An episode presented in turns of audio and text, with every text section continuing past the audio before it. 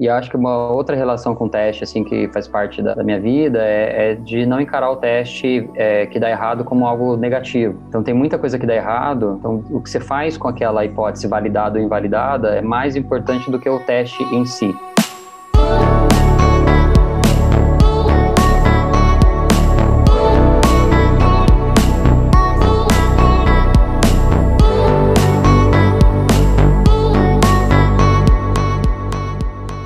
Bem-vindas, bem-vindos a mais um episódio de Abrindo Caminhos, o podcast para quem busca ser a versão mais autêntica de si mesmo. A cada semana eu converso com pessoas que são referência em empreendedorismo, arte, ciência, espiritualidade e que buscam expandir a consciência sua e do mundo. E hoje eu tenho a honra, a alegria de conversar com dois amigos, dois super empreendedores aqui.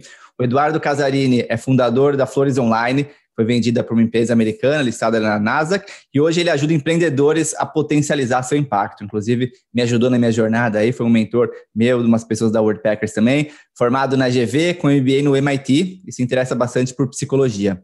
E o Ricardo Rodrigues, um amigo querido, também cofundador da Social Miner, mais recentemente faz parte agora do grupo Local Web. Ele é mestre em computação pelo ITA, trabalhou durante muito tempo com inteligência artificial no Brasil e na França. Então, uma honra para mim ter vocês dois aqui, dois amigos queridos, mentores, para falar de empreendedorismo mesmo. Assim, são dois caras que têm uma história muito linda de cultura da empresa, de empreender aí do começo ao fim da jornada. E hoje é, a gente vai falar um pouco sobre isso.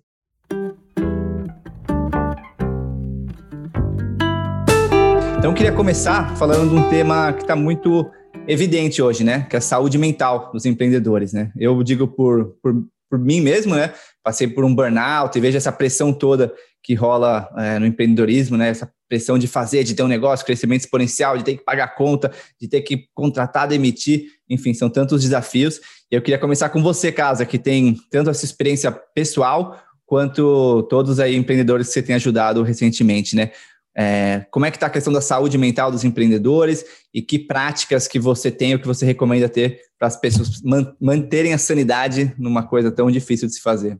Legal, obrigado, Vicky, pelo convite. É, prazer, Ricardo, bater esse papo com vocês. Sempre muito bom falar de empreendedorismo, coisa que eu ou faço ou tenho falado muito desde os meus 21 anos, né? Tô com 44 agora. E, Ricky, muito legal esse tema, né? Saúde mental de empreendedor, porque, ah, de novo, né? não só estudo bastante isso falo hoje com o empreendedor o dia inteiro, mas principalmente porque eu vivi na pele, que eu chamo de montanha-russa do empreendedor, psicológica, né? A montanha russa do psicológico do empreendedor. Eu digo que uma história rápida aí, só para o pessoal entender, né? Eu empreendi, comecei a empreender, eu estava na GVR na administração, me frustrei muito com o que eu vi na GV em termos de 96 eu entrei na GV. Então, era assim, clima dos, dos anos 80, né? Pessoal de telegravata, indo para consultoria, em banco, eu falei, o que eu estou fazendo aqui? Né? Foi, estranho. E aí acabei indo estudar em Berkeley, no meio da, GV, foi quando rolou a ideia da Flores Online. Comecei a, a empreender, passei por essas fases do empreendedor, esses up and downs psicológicos, e vi na pele essas, essas dores que você está falando, né?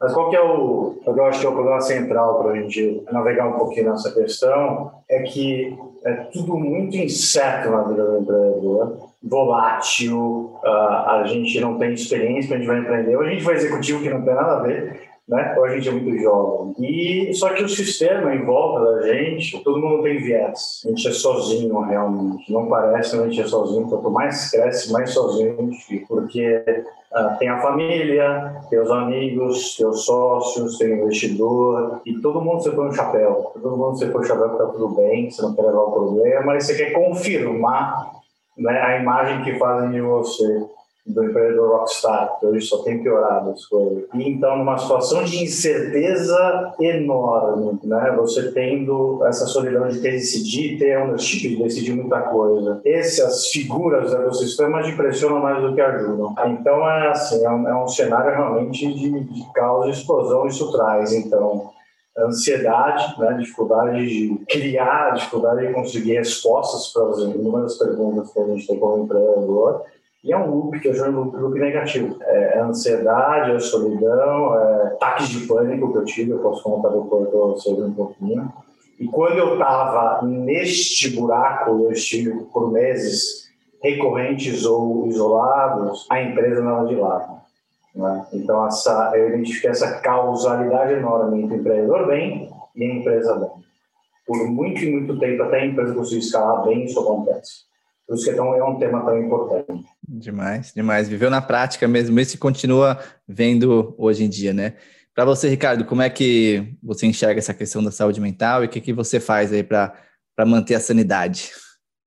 Boa. É, primeiro, obrigado aí, Rick. É sempre muito legal conversar com você, né? Sempre que eu estive lá com o pessoal da WordPackers também, sempre demais. Prazer aí, Eduardo, por trocar esse, essa experiência aí com vocês. Eu nunca pensei em ser empreendedor, né? Eu achei que eu ia ser cientista. Até virei por um tempo cientista de dados, mas em algum momento eu me vi trabalhando em coisas pouco práticas, né? Na a ciência você tem esse dilema, né? Você vai pesquisar e fica pesquisando coisas que vão acontecer um dia lá na frente. E aí eu, eu acho que essa ansiedade que é um pouco comum do espírito empreendedor, foi o que me fez falar: olha, acho que eu quero ir para o mercado porque pesquisar é demais, mas eu queria ver alguém usando as coisas que eu estou pesquisando, eu queria ver isso na prática, né? E aí, quando eu entrei numa empresa de tecnologia, que foi o Peixe Urbano, e comecei a ter essa experiência, isso me virou de ponta cabeça, né? Então, eu estava um cara super olhado, conectado com ciência, mas desconectado com o mercado. E de, e de repente eu me vi querendo explorar aquilo. E eu acho que, mas eu acho que uma coisa que é comum entre os empreendedores é que você não vai saber fazer tudo, né? Então eu era um cara de tecnologia que tinha que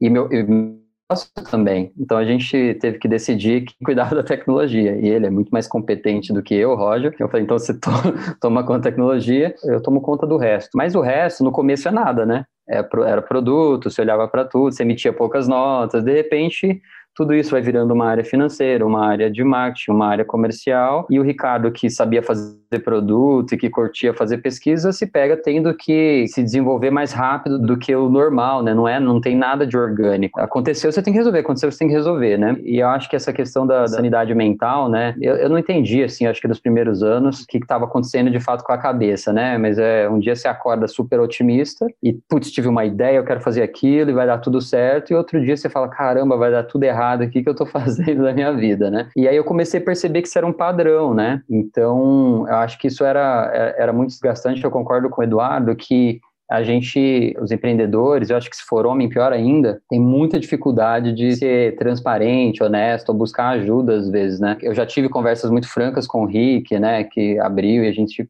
é, falou de, questões assim sensíveis que aliviam um pouco, mas na prática, mesmo amigos, né, se você, se você não está bem, você tende a falar, e aí, como é que tá? Tá tudo bem? Não, putz, tá dando certo. Eu não sei se é meio otimismo, se é meio fantasia, se é meio ilusão, mas você sempre quer, tra... e, e, porque na empresa você tem que ser assim, né? Porque você tá mal, você não pode chegar para os seus 50 funcionários e falar, então hoje eu não tô legal, gente, acho que não vai dar certo. Você nunca pode falar isso, né? Não sei se não pode, mas é, é difícil falar, né? Você acaba aprendendo muito, assim, mas eu acho que minha, é, de uma certa forma, em algum momento eu entendi que ia ser assim, e acho que entender que você ter que passar por isso te faz esperar por isso, né? Então, eu, em algum momento, empresas, nos rituais que a gente tinha de final de ano e de, de, das conversas, eu descobri uma coisa que falei assim, ó, não vou esperar problema maior, né? É, problema menor, né? A gente sempre fica com uma expectativa de que a gente não queria estar resolvendo esse problema. A verdade é que você só vai resolver problema maior, porque a empresa cresce, os pepinos são maiores e tudo que você resolvia antes ficou fácil. Então, eu criei um mantra na época que era assim: eu não espero problemas menores, eu quero passar de uma forma leve pelos próximos problemas que eu tenho. Então esse virou meio que meu mantra, assim, eu não quero, não vou esperar nada menor, eu acho que sempre vai ser um problema maior. E isso como desenvolvimento é legal, né, porque significa que as coisas estão avançando, você está resolvendo coisas novas. Então eu meio que parei de ter essa expectativa. E eu acho que a resposta, assim, para mim, número um, foi terapia. né, eu acho que é um assunto ainda meio tabu. Hoje acho que se fala um pouquinho mais, né? Eu tenho alguma, alguns círculos de, de, de, amigos empreendedores que conversam um pouco mais, mas a terapia acaba sendo um momento que você consegue. É, então acho que eu devo pelo menos uns três anos aí é, fazer terapia e você vai, né, e empreendedor é louco, né, porque você vai de terapia, você vai falar da terapia, e eu acho que o terapeuta não espera que você vai falar só de trabalho, né, e é muito louco como a gente quer falar de trabalho, quer falar de trabalho. Tem dia que eu falo para ele, olha, eu não quero falar de trabalho hoje, vamos falar de outra coisa, mas é muito natural, então acho que a gente tem esse perfil que faz a gente ficar ansioso, faz a gente sofrer, minha técnica foi não esperar que isso vai diminuir, mas está meio que preparado para passar por essas coisas mais leves, né? Então eu fui criando esse esse mantra na minha cabeça, assim, para ficar bem. E aí, várias coisas, né? De sou super agitado, então correr para mim, ele reforça, é, quando eu corria, ele reforçava uma coisa que é natural de quem é hiperativo. Então, para mim, o contrário era um exercício mais difícil. Então, fazer yoga é mais difícil do que correr, porque eu tinha que ficar parado numa posição e eu queria muito me mexer e eu falava, cara, por que, eu não consigo ficar aqui? Por que, que eu quero me mexer? Né? Então, fui descobrindo algumas coisas. Então, respirar um pouco melhor, fazer, fazer yoga, são coisas que foram ao longo do tempo aí virando um pouquinho da minha rotina, não com a prática que eu gostaria, mas que me ajudam aí no dia a dia, assim, quando eu estou muito estressado, o yoga, uma respiração, uma, uma meditação rápida, me ajudam a, passar melhor.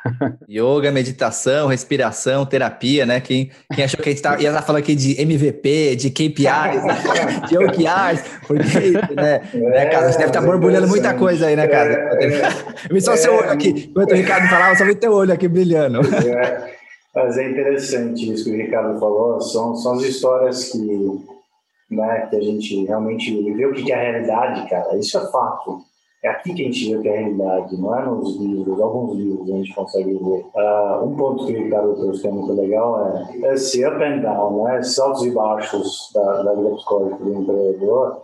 Por que, que ela acontece? Né? A gente tem que entender melhor a criação o que, que é empresa, né, cara? O que é começar uma empresa? Para mim, o, o, o, empreendedor tem um pouco de artista.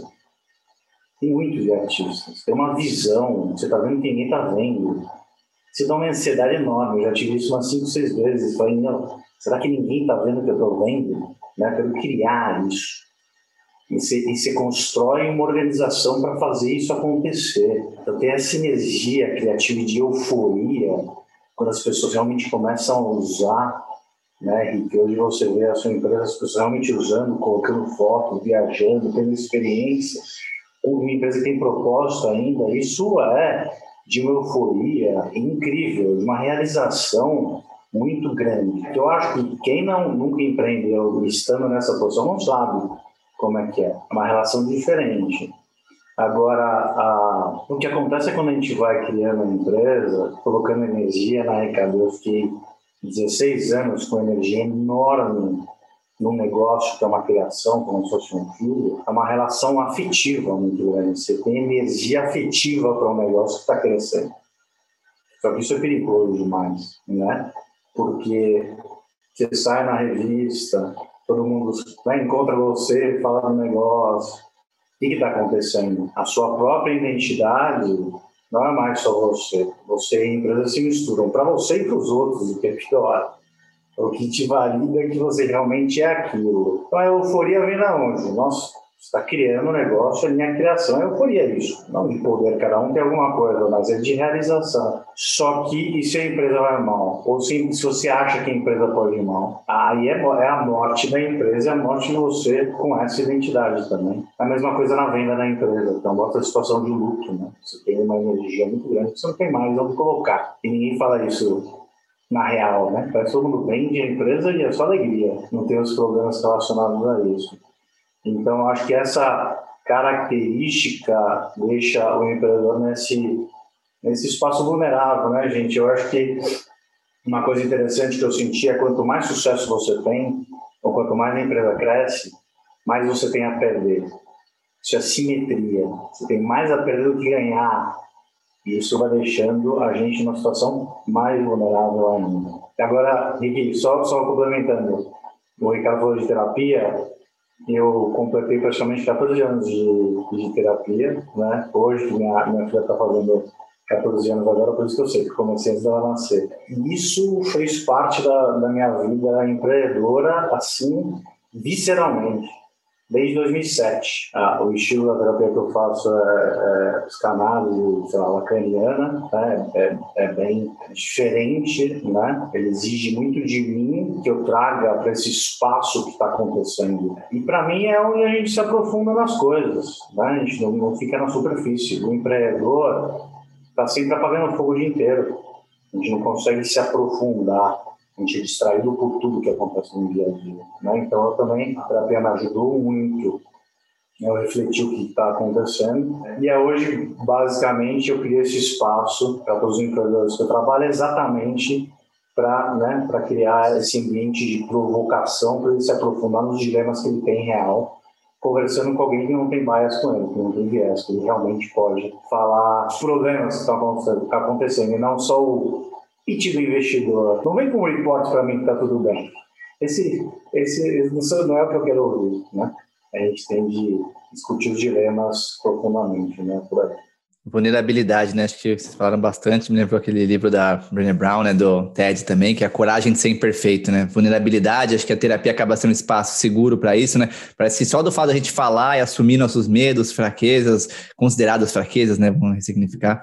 E parece que já cria espaço para o novo, né?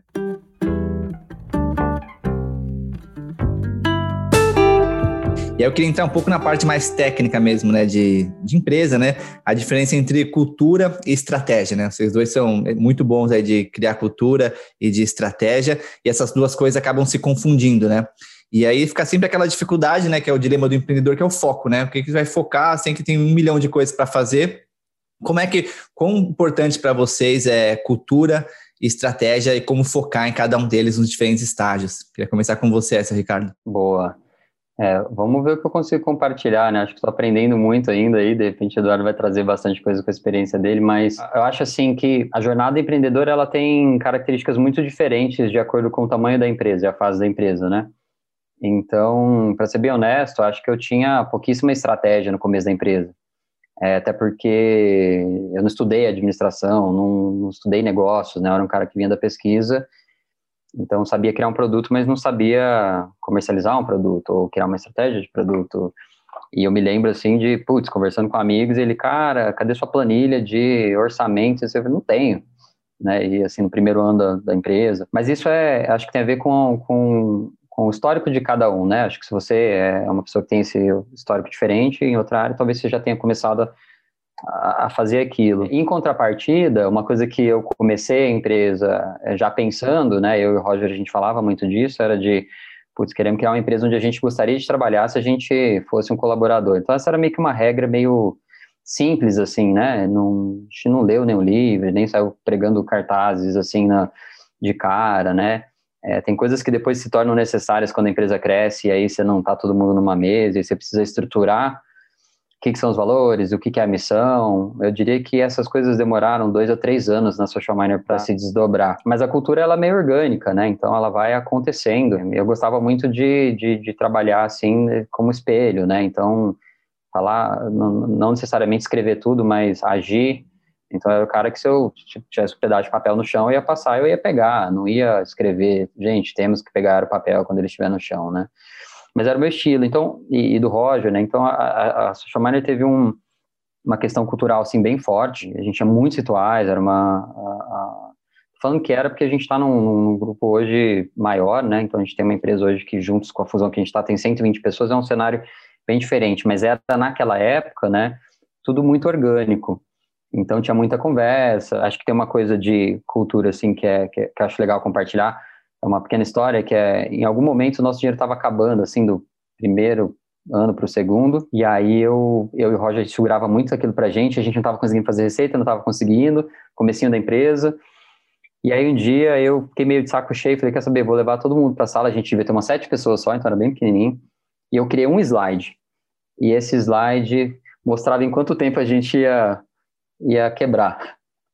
E eu levei para a sala todo mundo, tanto os desenvolvedores, todo mundo que tinha na empresa. Então, os desenvolvedores arregalaram o olho, assim, naquela hora, e caramba, que o cara, o, o fundador da empresa está aqui mostrando o slide que em, em alguns meses, se a gente não mudar, vai dar um grande problema. E naquela hora foram surgindo assim, de repente alguém falou, alguém falou, todo mundo ficou assustado, mas alguém falou, a gente criou vários planos, pum, pum, pum, pum, e a gente começou a executar e eu diria que, sei lá, uns três, quatro, seis meses depois a gente tinha break-evado. E aquela lição, ela, ela fala de, acho que um pouco desses dois aspectos, assim, né?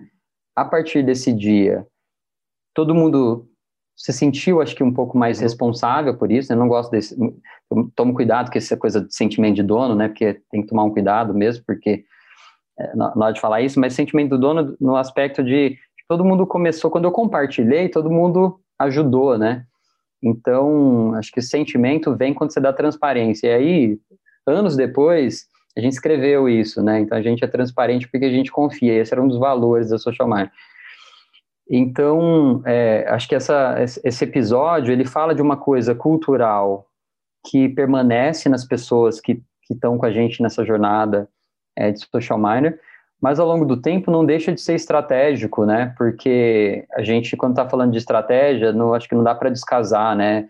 Gestão, pessoas, na né? estratégia não é criar um orçamento, fazer previsão de como é que a empresa vai ser, né? Então acho que essas coisas precisam se casar. Então acho que eu sempre fui um cara muito mais nessa linha do que um cara de estratégia super estruturada, embora nos últimos anos aí é, de social miner, pelo tamanho da empresa, eu tive que aprender isso. Então, assim, tem uma hora que não dá mais. Você precisa, então, eu diria que nos últimos três anos a gente fala muito de estratégia. Trouxe é, mentores, né, pessoas que estavam nas grandes empresas, que é uma coisa às vezes difícil para quem está começando uma startup, você repele um pouco esses grandes executivos e, e, pessoas de empresa, mas a verdade é que a partir de um determinado momento do tamanho da sua empresa, essas pessoas têm muito para nos ensinar. Tem até um pouco a ver com o nosso momento hoje com o grupo local web, né? De assim de ir para um lugar que o nosso tamanho se beneficia de ter pessoas que estruturaram, que já fizeram isso antes, né? Então eu absorvi muito e a gente começou a falar aí sim um pouco mais de estratégia, de olhar para a visão, fazendo um ponto com o assunto anterior, né? Existe uma expectativa, né? Eu, eu tinha medo de ser chamado de CEO, não gostava dessa,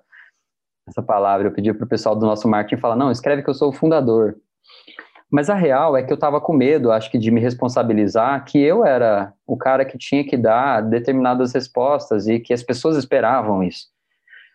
E aí eu tive uma, uma parcela aí da minha, da minha terapia, da minha vida aí, olhando isso, que foi assumir isso, de ser duro, de falar, falar, não, isso aqui, tomar decisão, nem tudo dava para todo mundo decidir. E aí acho que nesse momento, quando você assume isso também, dessa expectativa, né, as pessoas esperam estratégia, elas esperam direcionamento, né? Acho que é muito difícil uma empresa que passa ali dos 30, ela conseguir prosperar sem direcionamentos claros. E aí não dá para você só ir por, ah, os caras vão ver o que eu estou fazendo e vão e vão seguir uma, uma fórmula. Aí você tem que estruturar, né? Então, diria que nesses últimos anos a gente foi para um lado, assim, de estruturar um pouco mais a visão, de conseguir descer comunicação, entender bem os papéis e responsabilidades, mas estou num processo, estou aprendendo muito ainda. Mas dá, dá para ver claramente, sempre que a gente se encontrava, eu fui acompanhando a evolução aí nos últimos, acho que desde uns sete anos atrás, que a gente, seis anos que a gente se conhece, foi, deu, claramente deu para ver toda essa, essa evolução. E para você, Casa, como é que é essa relação entre foco de cultura, entre foco em cultura, estratégia? Boa. Cara, são temas macros que são fascinantes, né? De como é que o negócio se comporta e como é importante para a vida, de várias fases da, da empresas que estão crescendo de uma maneira geral. O Ricardo falou duas coisas legais, né? Que eu me interessei.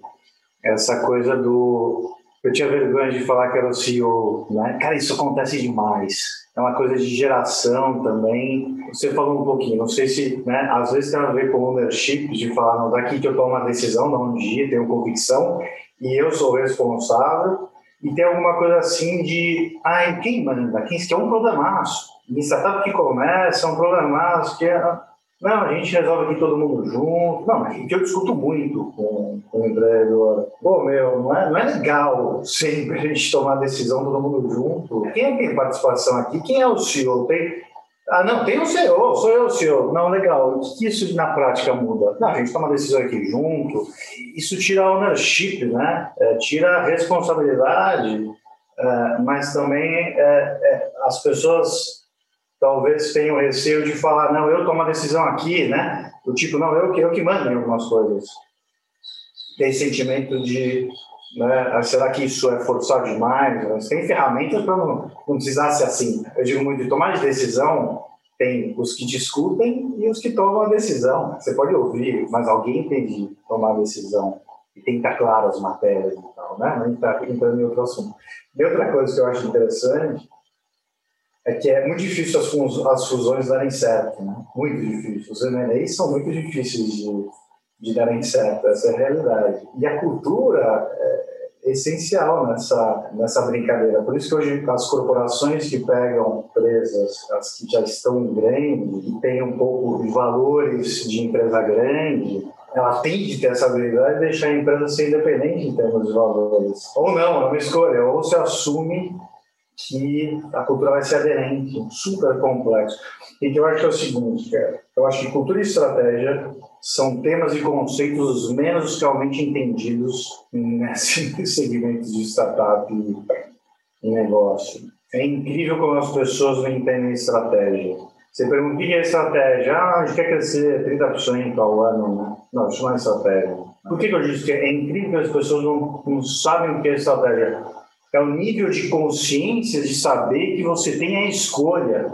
Porque o empreendedor hoje em dia, o que é normal é o que a gente chama de não essencialista, que tem a ver com foco aí também. Estratégia é foco, são escolhas. Parece que tudo que brilha é oportunidade para o empreendedor. Né? Que é natural, é, ele é assim, né? Ele é visionário e tal. E acaba, e acaba prejudicando a estratégia. Você não tem escolha, não tem nem a consciência de escolha, não, isso aqui também, isso aqui também, isso aqui também.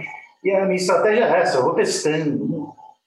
Como eu acho complicado essa mentalidade de teste testar por testar. Para ter uma estratégia real, tem que ter coragem de escolher e tem que ter claro o que você não vai fazer. Isso é um problema para todo mundo, abdicar, ter a convicção que eu vou escolher isso aqui, se não der certo eu mudo. E o essencialista faz isso. Ele zoom out, vê as alternativas, entende e aposta numa delas. O não essencialista, tudo que vira vai atrás sem saber realmente o que está acontecendo para tomar a escolha. Estratégia, para mim, né, é, é esse conceito realmente, que é a, a, muito empreendedor nem tem a consciência que ele tem a opção de escolha. Isso é incrível. Cultura também uh, é um conceito complexo, complexo demais. É um perigo ser complexo. Porque a cultura, os valores, como a cultura é né, o, que, o que a gente faz quando ninguém está olhando. É, como é que a gente toca o negócio quando ninguém está olhando. Mas a, a questão da cultura mais complicada é que ela vai acontecendo, você queira ou não queira. Ela está rolando. Ela está rolando. Está indo para um lado, está indo para o lado. Agora, com a pandemia, as pessoas não estão se encontrando mais, não tem os rituais, não tem essa troca, que para a cultura é muito complexo. Elas estão vendo menos todas as pessoas da empresa e veem mais a sua área. É um perigo agora cada área tem uma cultura e ela virar um Frankenstein. Mas enfim, e aquela frase clichê que eu adoro, né? Cultura come estratégia no café da manhã. Ela é, é clichê legal porque ela quer dizer alguma coisa. Eu acho que assim, uma cultura forte, bem definida, isso é cultura forte, vivida realmente, vai ter os valores na parede. Ela multiplica as escolhas da estratégia. De fato, muito, muito importante. Agora, meu, se você não tem as escolhas certas, o forte cultura não adianta nada. Então, cada um tem o seu, o seu peso aí nessa equação. E, e a parte de cultura que eu acho importante, assim, da Brené Brown, né, que, no livro Dare to Lead, né? Eu não sei se é esse que você citou. É, a coragem de ser perfeito, né? É, é, uh, sim, recomendo muito esse livro. É, e o jeito que ela vê como a cultura funciona nas empresas, para mim, é super rico, porque eu trabalho discutindo muito cultura das empresas, muito, e, e ajudando a defini-las. O que eu mais vejo, o valor que está na parede ou é definido, mas só a palavrinha, né? Coragem ou teamwork. A questão é que ninguém entende. Cada um tem um conceito que é isso. E ela então traduz, cara, se você não operacionaliza seus valores, deixar claro para todo mundo como é que tem que se comportar, para estar tá alinhado com o que a gente acredita que a gente gosta de fazer negócio. Cada um vai ter um conceito, vai ser uma confusão enorme. Então, se você não operacionaliza, não deixa claro com behaviors, comportamentos ligados a esses valores, é melhor não fazer.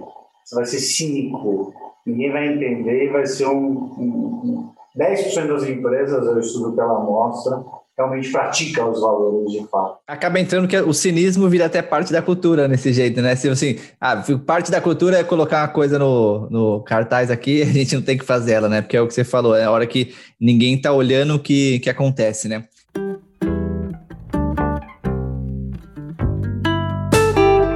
Coisa que acaba se embaralhando na, na, cultura também, que eu queria ouvir um pouco de vocês, essa questão, hoje em dia está muito na moda unicórnio, né? O Brasil está cheio de unicórnio, Nubank, várias empresas são unicórnios no Brasil, muita gente entrando nesse jogo, tem aquele romantismo do empreendedorismo, né? De seja caso unicórnio, seja o glamour que isso traz. Então, essa busca por ser, ser unicórnio e essa não é, as pessoas não pensam assim, né? Eu digo porque eu não pensei também, né? Qual jogo você quer jogar, né? Você quer um negócio que tem um estilo de vida para você, você quer ser esse unicórnio, por que, que você quer, quer isso, né? E aí, Casa, queria começar com você o, uma coisa que eu sei que você é especialista também, que é o dilema Rich ou King. Então, explicar o que, que é isso e sobre pensamento sobre isso, nessa questão de unicórnio e qual jogo você quer jogar. Boa. Começou a falar a questão de unicórnio e tal, eu estava lá em Boston, né? E eu fiquei dois anos lá, de 2015 a 2017. É como essa cultura toda mudou no Brasil, de uma hora para outra, né? Lá estava rolando, pelo menos aqui foi. E eu acho que, assim, é ruim, muito ruim. Só se fala em unicórnio. Por que, que eu acho ruim? Porque é muito difícil acontecer. É muito difícil. E qual que é o jogo? Você fala com um empreendedor ou estudante agora, e ele parece que só tem um jogo agora a se jogar. Eu falo, gente, no mundo inteiro até hoje, o que é ser empreendedor? Se constrói um negócio, você tem lucro, você cresce sólido, orgânico, com uma cultura forte. É igual estratégia. Saiba que você tem opções de que jogo jogar. Agora, né, tem um negócio, tem um, tem um conceito em psicologia que chama availability bias, é o viés da, da disponibilidade de informação. Você tem medo de avião por quê? Porque, cara, avião né, morre, sei lá, 150 pessoas, você vê na TV, passa em todo lugar, parece que acabou o mundo. Terrorismo é a mesma coisa. Terrorismo, o que de fato é o terrorismo, né, de forma racional, é muito pouco você gastar energia se preocupando. Mas é a velha bias. O que, que é? O jovem vê a história do, né, da venda, do que a gente está vendo aqui no Brasil e fora também, e é isso que fica. Quer dizer, é isso então. É, é esse é o meu sucesso? Só que é perigoso, não é? Vai ser para 0,0001% de quem quer empreender. É bom para o Brasil isso? Porque se ele entrar nesse jogo, ele pode se comprometer com coisas que vai deixar o negócio mais arriscado, mais difícil de acontecer. É óbvio, o jogo do unicórnio é mais difícil de dar certo, sem dúvida. Né? Alguns vão dar. Isso é ótimo, ter unicórnio e tal, mas eu prefiro que o Brasil tenha 15 vezes mais empresas médias e grandes de longo prazo, que tem um empreendedor que não vende a empresa, né? mas é bom para o progresso né? e para a economia. Quem tem um, dois unicórnios para ficar falando por aí, certo? Então, eu acho que é, essa é a realidade né? que a gente tem que trazer. E falar que é bom sempre empreender, bootstrap. O investidor, cara, o VC, é muito importante para muitos projetos, é muito importante fazer capital. Só que não está alinhado 100% na grande maioria das vezes, com fundamento de negócio e com o que o empreendedor quer. O, o jogo de um e do outro não 100% alinhado, difícil estar 100% alinhado. E aí, só para fechar essa parte. E eu não gosto de empreendedor que tem a cabeça de VC, e que tem muito por aí. Estou fazendo um negócio para daqui cinco anos vender, então eu vejo aqui o modelinho financeiro e não estou muito empático com a dor do cliente e tal. Isso já é um risco, eu acho, para o negócio, essa visão. Esse lance de querer ser rei ou ser rico? Boa, o dilema rei rico é exatamente isso. Você tem que fazer essas escolhas. Primeiro, saber que tem essas escolhas de crescimento com o investidor ou não.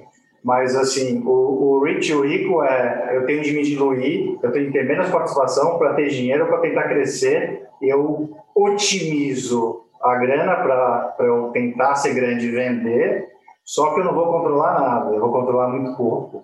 O empreendedor às vezes não pensa nisso. Ah, é bom controlar porque é poder?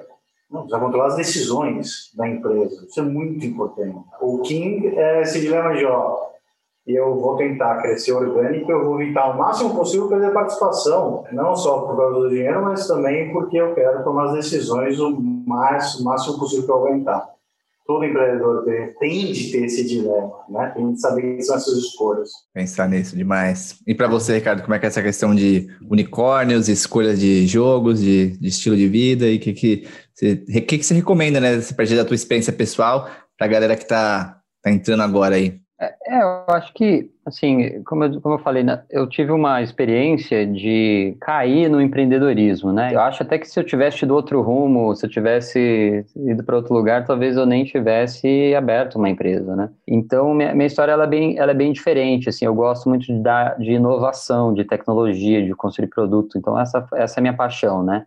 de, da, da, pesquisa, né? E conseguir aplicar isso em alguma coisa que vira, alguma coisa real e que você, você move, é, é legal.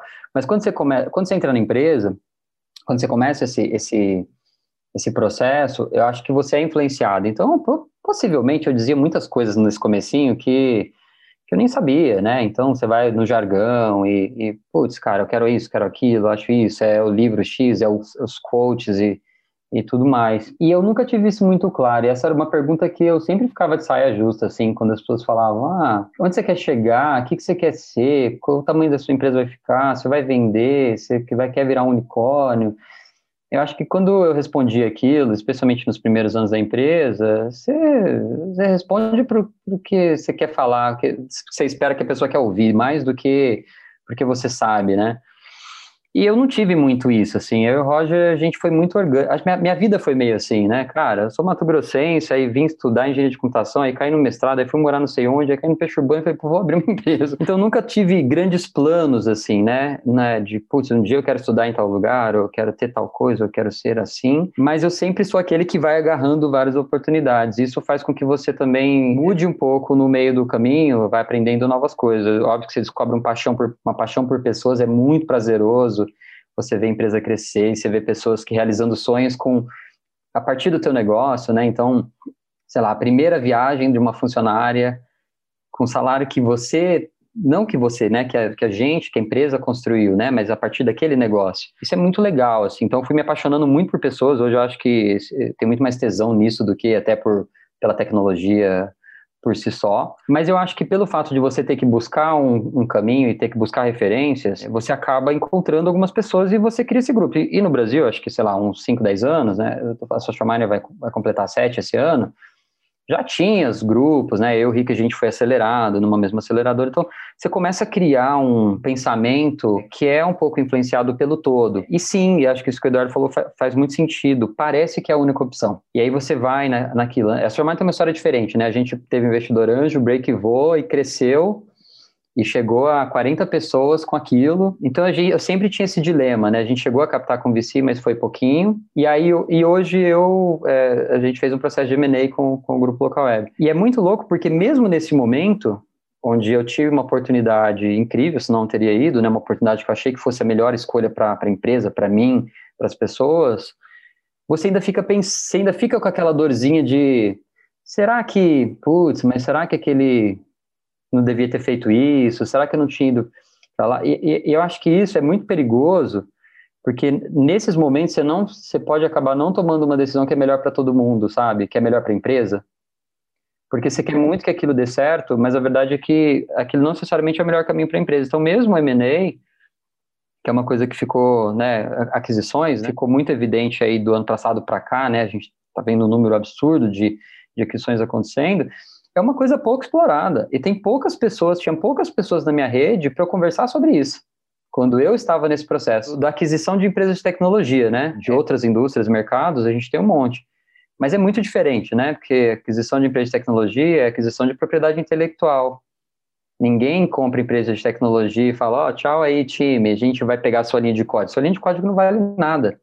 O que vale são as pessoas. Então tem hoje, hoje essa preocupação, né, de fazer dar certo, pelas questões culturais, pelas pessoas que estão vindo. E acho que isso abriu muito a minha cabeça, assim. Então, descobri que tinha uma outra possibilidade, se desprender de coisas que você começou lá atrás e que tudo bem, tiveram outro caminho. Acho que foi um exercício desafiador, assim, né? Especialmente para mim, ano passado, a gente não pensava em vender empresa, não pensava muita coisa, mas eu não pensava em vender empresa e a gente estava num ambiente mais de, mais de venture capital do que outra coisa mas aconteceu e nesse momento a gente falou, cara, acho que isso faz sentido. E aí a pergunta é, é bom? É bom para quem? Eu acho que é uma pergunta que eu tenho muito feita assim, aí, foi legal para você? Foi, foi legal para quem?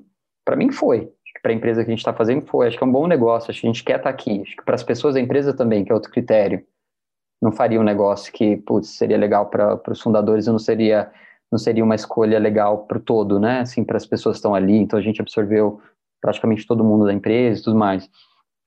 Então, acho que essa coisa de abrir é legal, concordo com o Eduardo que a gente tem que ter um escopo mais mais, fact, mais, mais assim, as escolhas mais, mais abertas, mas eu acho que quanto mais histórias a gente tiver de outros caminhos, também ajuda. Então, eu espero que a minha história possa servir para um dia eu conversar com alguém e falar, olha, eu errei aqui, eu aprendi aqui, acho que a gente pode conversar sobre isso, não existe só esse caminho, isso aqui também pode ser muito legal, é, assim como crescer orgânico e continuar, é, né, e não vender empresa. Enfim, eu acho que está aberto para ouvir aí outros caminhos, acho que é muito legal. É, para a gente foi meio orgânico assim o que aconteceu. Muito legal, é, muito legal falar a história exatamente por isso, né, para ter mais informação e mais que as pessoas verem. E tem tem essa essa questão como é que a gente, como a participação é cara, se a gente só olha para, não, quero crescer e preciso de capital, como é caro o equity? E hoje em dia, gente, eu vejo tanta negociação de anjo, VC, por aí vai, e, e, às vezes o empreendedor acha que é normal que eles pedem. Né? Não, não, tem que aceitar. Como assim? Calma. Não, tem vários tipos de VC, vários tipos. Um, né, você tem que saber o que é o melhor para você. Está no momento que você pode escolher, realmente, se você quer levantar. Mas eles estão pedindo bastante coisa, né? O que deixa, ao invés de deixar o empreendedor bem para executar, deixa com medo, deixa pressionado, né? Tira dele. Então, o que eu queria trazer também é que tem outras formas que não é se acha que se o equity é caro, que equity é muito caro se você quer dinheiro para crescer, né, o equity pode ser muito caro. Então, tem uma empresa uh, que chama Clearbank, que eu conheci há pouco tempo, não sei se vocês conhecem. A, a fundadora descobriu o seguinte: ela falou assim, cara, as, as empresas usam dinheiro para quê? Para crescer, principalmente de e-commerce, em mídia. Se eu com inteligência artificial, ou se eu que conheço como é que o negócio funciona, e tem um histórico de ROI já o e-commerce pequeno, mas se tem, faz todo sentido para mim eu emprestar dinheiro para essa empresa para ela gastar em, em, crescimento, porque eu sei o ROI que vai dar e eu pego, eu pego parte desse ROI. E tá lindo, não preciso de equity, caro demais para você. Então são alternativas que se tem para crescimento. Adorei essa, essa nova ideia que está surgindo.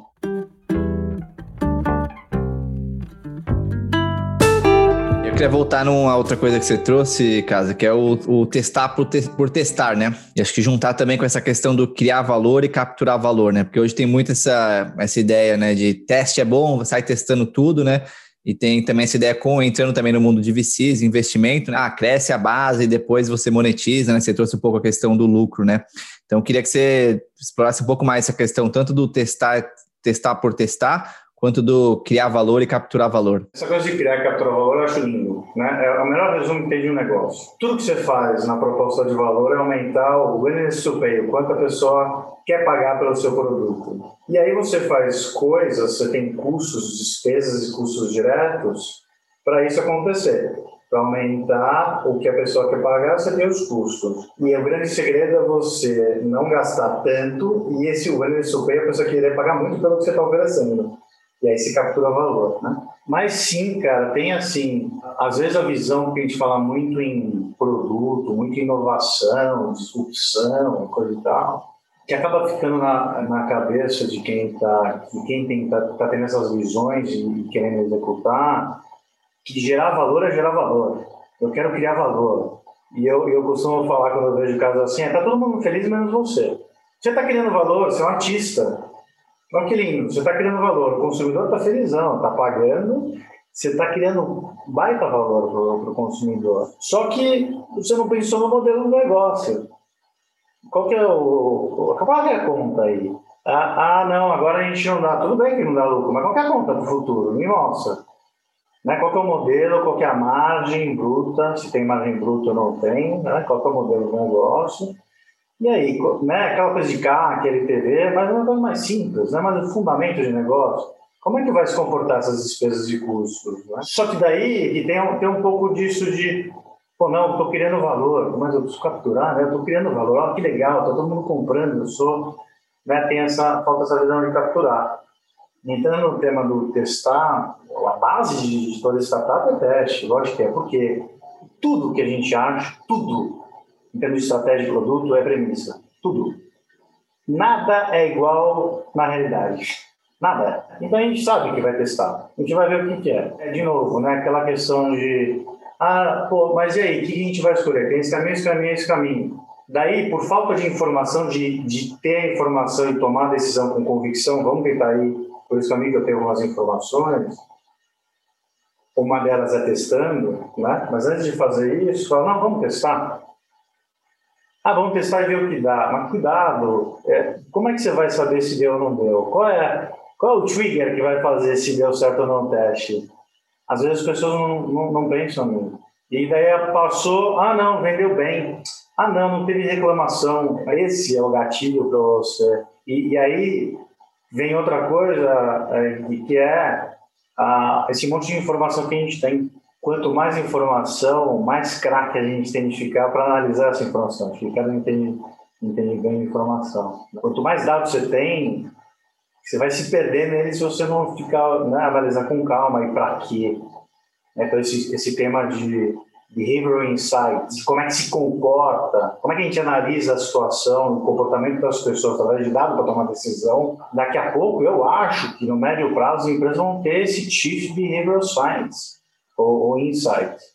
Né? Que é o cara que vai falar, tá, você quer resolver isso? Deixa que eu vou fazer testes AB, e não só em UX, não só no site, mas em tudo que a gente quiser. E aí testar bem, mas testar a premissa que a gente já está apostando, e não um teste pela falta de coragem de seguir um caminho e ver como é que ele vai.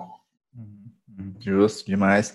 E você, Ricardo, como é que na Social Miner você approach essa questão dos testes, também de capturar valor, né, modelo de negócios, como é que, como é que foi para você? Eu acho que tem muitos pontos legais aí da, da da fala do Eduardo, né? Acho que eu que venho da pesquisa, para mim tem um modelo assim bem bem definido, né? Você não começa uma pesquisa sem uma hipótese. Então acho que uma forma simples de testar alguma coisa é criar uma hipótese. Se isso der certo, o que, que vai mudar? O que, que, que, é esperado por isso dar certo ou dar errado? E acho que uma outra relação com o teste assim que faz parte da minha vida é, é de não encarar o teste é, que dá errado como algo negativo. Então tem muita coisa que dá errado. Então o que você faz com aquela hipótese validada ou invalidada é mais importante do que o teste teste em si. A Social Miner, quando começou, a gente achava que ia vender para sites de conteúdo. Então, com a Traca Livre era meu primeiro cliente. E na minha cabeça eu estava muito certo daquilo. E, e, e, eu sofri, e mesmo sendo um cara de dados e tudo mais, eu sofri isso que o Eduardo comentou, de, putz, cara, a gente estava lá, tinha alguns clientes, estava rodando,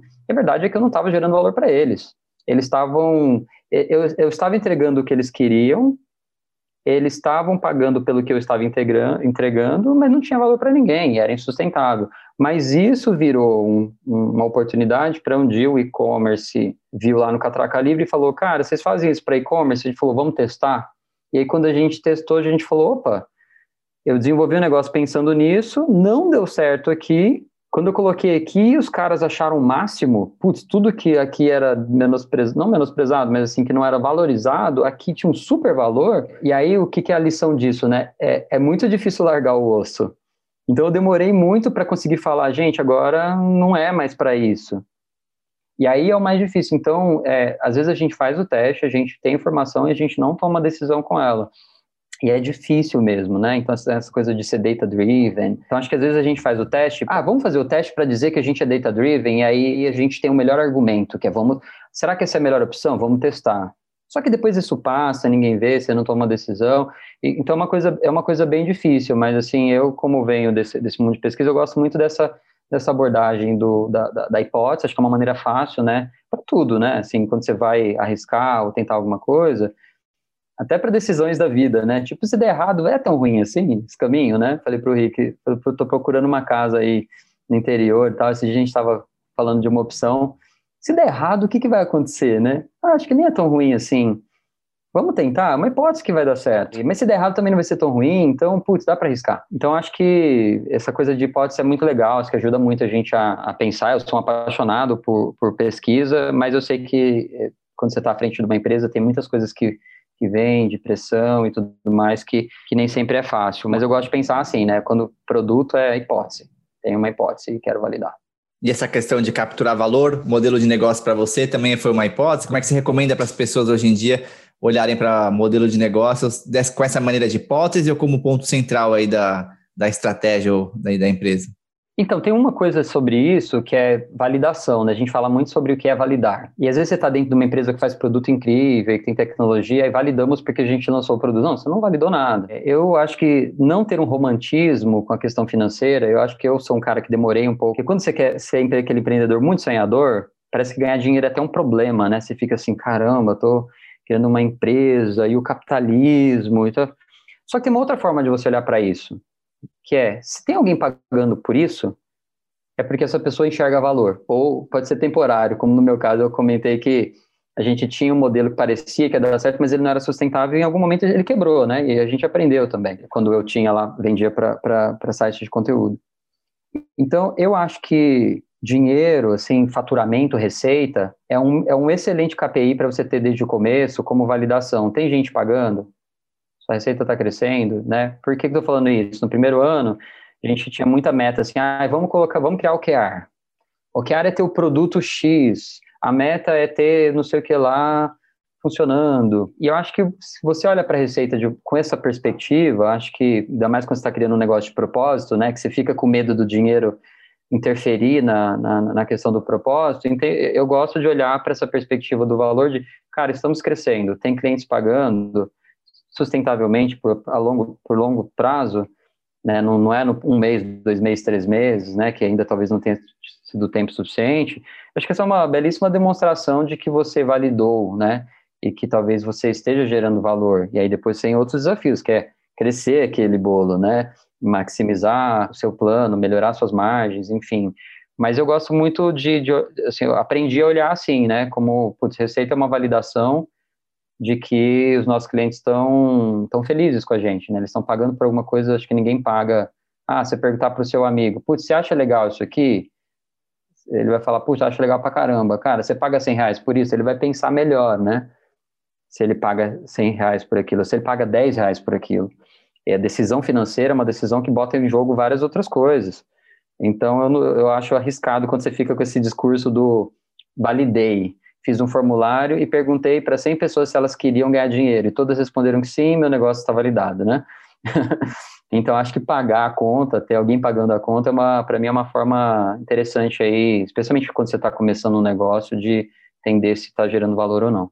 Você ia falar alguma coisa ali, caso de interromper? É, é essa, eu, tem uma coisa que o Ricardo falou legal agora, que é, que é de preço, né? Preço é exatamente isso, qual a margem que a gente quer ter, é a gente faz preço em relação ao concorrente, em relação ao valor que você tem, que é o percebido velho de quem vai pagar, mais margem, né? A margem que você quer para fazer sentido, ou menos, para você escalar, mas ao mesmo tempo para fechar a conta. Então, é uma frase que eu gosto muito aqui. Melhor preço, é difícil saber o preço. Né? Eu comecei a minha empresa com multiplicador de 3.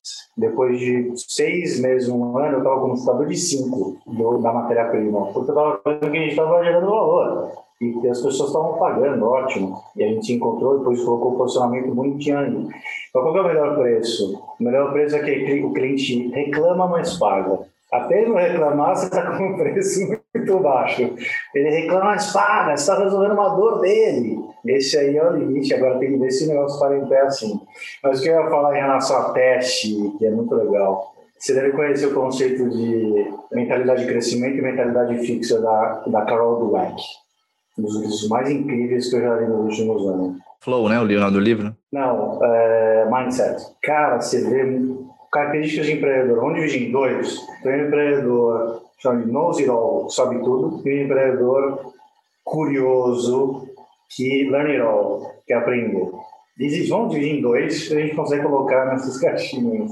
O all é muito perigoso, sabe tudo.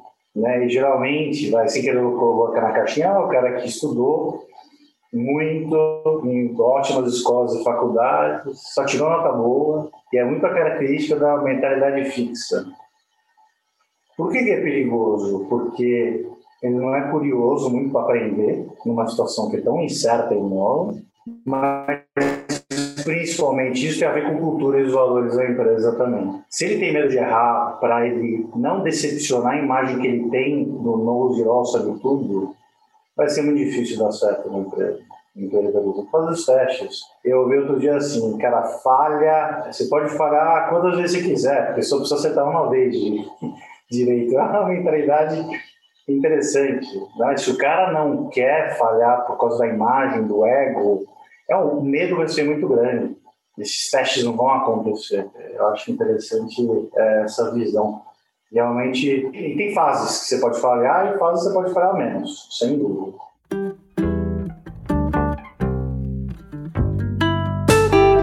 Falando em livro, né? Você comentou do livro Mindset, né? E caminhando já, infelizmente, para o fim do nosso papo, queria perguntar para cada um de vocês qual o livro que mais marcou, são tantos, tenho certeza, mas o que mais te marcou, o que você mais recomenda para as pessoas, ou que nesse momento aí você, você acha que vale a pena falar dele? Começar contigo, Ricardo. Olha, eu confesso que eu, eu não sou tão bom leitor quanto eu gostaria, mas eu gosto muito de ler questões comportamentais também, acho que o Eduardo também comentou, né, e acho que nos últimos anos até por conta da social miner, eu venho olhando, encarando os dados com uma perspectiva muito diferente, né? A gente tem uma sorte ali de trabalhar com dados de pessoas, de ter pessoas que têm base em neurociência que me ensinaram muita coisa. E eu adoro ler esses livros, assim. Então, acho que o Pense Rápido Devagar, acho que é um livro é, super legal. Mas tem um que é mais, que acho que é até mais gostoso de ler, que é o, como é que é em português? É o Previsivelmente Racional, acho que é, que é do Dan Ariely e ele fala dessa questão da, da economia comportamental, né? Eu gosto muito de olhar para para essa questão e, e enxergar a economia e, e, os negócios de uma forma diferente. Acho que tem muita, tem muita teoria nova, é, né, até do Pensar Rápido Devagar, que é, que é o ganhador do Nobel, que traz uma perspectiva legal, assim, que tem tudo a ver com o que a gente está falando, de olhar para os dados, de interpretar, de, de entender tendências, tudo né? muda muito rápido, né? Então você pega uma pandemia, a gente olha para os dados dos, do que aconteceu no e-commerce, por exemplo, você vê os comportamentos mudando muito rápido e é difícil você prever coisas, mas quando você observa um conjunto de dados ou quando você começa a estudar sobre as pessoas, comportamentos, você identifica coisas que te ajudam, ajudam também a tomar decisões melhores. Então acho que é um livro bem gostoso, assim, esse previsivelmente racional do Dan Ariely, acho que é uma boa dica assim para quem gosta de experimentação, de pesquisa, com um pouquinho de psicologia e economia. Demais, demais, grato. E você, Casa? Boa, muito boa essa indicação, Carlão. Hoje eu vou falar dois. Vai. Você falou do Flow aí, que eu já falei muito sobre ele, provavelmente por isso que veio na sua cabeça. É, é o mindset fixo aqui, pô. É, tem vários, tem, ele tem vários livros desse conceito, mas o Flow realmente me marcou muito. Bom, o livro Flow é do cara que chama Mihaly Csikszentmihalyi, né? E é um livro antigo, é um livro bem antigo, dos anos 80 provavelmente, uh, mas ele trata dessa questão que para mim e para ele também é um pouco de do sucesso, talvez da realização no longo prazo, que são os momentos de flow que você tem no curto prazo hoje, né? Por exemplo, nessa conversa aqui, se eu não tivesse olhado no relógio, eu não sei se passaram 15 minutos ou uma hora e meia. Isso é o conceito de flow, né? Ou in the zone, né? É, é, que o nível de desafio é grande, mas o nível de habilidade também é grande, e você está nessa, né, nesse estado é, de um nível, de é, nível alterado de consciência para mim, que você é mega criativo, você se aprofunda nas coisas e você tem as grandes soluções. Né? Então, flow, ah, e tem muito a ver com o empreendedor também, é, para mim. Outro livro eu acho que esse é, é super importante para o empreendedorismo, chama Founders Dilemmas. Tá? Ah, eu não lembro o nome do autor agora, eu realmente indico para todos os, os, empreendedores ou quem quer ser empreendedor. Ele conta a história real, estatística das empresas americanas sobre os dilemas dos fundadores, né? Então, equity split, participação, relação de sócio, é, e os problemas que dão a real, né? que é a briga de sócio, é, de relacionamento, né? Então, são, são coisas interessantes saber antes ou durante quando você está empreendendo para não passar para os mesmos problemas, para uhum. tentar evitá-los. Uhum. Então, são esses dois livros aí que eu recomendo. Excelente. Quatro livros aqui. Deixa eu falar um, um, um, que eu esqueci aqui, Manda e bala. ele não é tão off-topic assim, acho que é um livro que, que, que eu li recentemente, que eu achei também que devia ser manual assim para todo mundo, que é o Pequeno Manual Antirracista da Jamila Ribeiro, e esse vai falar assim, cara, por que, que o cara veio aqui falar de empreendedorismo e está falando disso? É, eu acho que a, a empreender é sobre pessoas, muito mais do que sobre qualquer outra coisa, né? Então, acho que é expandir um pouco o horizonte também, né? A gente fica nessa caixa de tem que ler o Startup Enxuta e não sei o que e tal, tal, tal. Mas acho que entender o contexto, entender o contexto do nosso país, entender, entender o contexto de como é atrair talentos, de fazerem as pessoas se sentirem bem na sua empresa no momento que tá tão difícil para todo mundo, né? Tão difícil contratar, mas também tão difícil para as pessoas se apegarem ao negócio, né? Sem presencial e tudo mais. É, acho um livro aí muito necessário que eu devo ter lido aí nos últimos seis meses.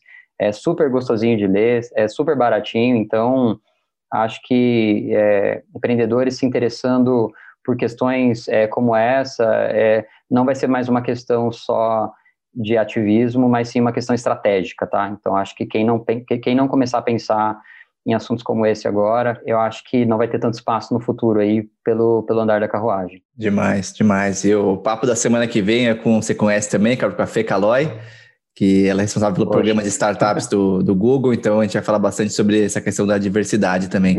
E eu vou aproveitar e vou recomendar mais dois aqui também. Vou fazer um post no Instagram com esses seis livros aqui, porque é só pedrada.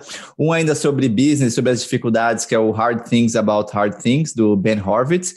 E um, acho que quando o Ricardo trouxe do da Jamila, eu lembrei do, do Krenak, que é A Vida Não É Útil, que é a perspectiva indígena sobre as coisas também. A gente fala muito aí sobre, é, a gente falou um pouco sobre hipótese, validar, sobre para quê, né, que a gente está chegando, mas a vida não é útil do Ailton Krenak, um livro que, que me marcou muito. E acho que a gente tocou bastante tópicos aqui, a gente começou com a questão da saúde mental e, e, e, práticas que podem ajudar a gente, né? Falamos de terapia, meditação, yoga, respiração, falamos da diferença entre cultura e estratégia e como focar e que são as diferenças é, em cada etapa da, da, jornada. Falamos sobre essa questão dos unicórnios e escolha de qual jogo você quer jogar, né? Se quer ser rico, se quer ser rei, sobre como criar valor e capturar valor, papel do CEO, a questão dos testes. Então, acho que a gente tocou bastante tópico bem relevante aqui, estou bem feliz. Fui no Flow também, como o Casa falou, foi o papo Podia, eu tive que, infelizmente, tem que ficar no relógio aqui, então eu sei que não foram 15 minutos, foi mais de hora aí, está chegando no final do, do, nosso tempo combinado. E eu queria, para finalizar, que vocês falassem das redes sociais de vocês, ou o melhor jeito das pessoas é, encontrarem vocês, saberem mais sobre o seu trabalho ou vida, enfim, o que vocês quiserem divulgar aqui. Começar contigo, então, Casa. Pô, legal. Pô, obrigado pelo convite, que adorei a experiência. Uh, e acho que é é um propósito muito legal, né? Esse, esse, esse seu canal, né? É, cara, eu tenho. Acho que as pessoas me encontram mais no LinkedIn ou, ou Google mesmo e ver o que aparece. eu acho que, acho que dá para achar. Ricardo?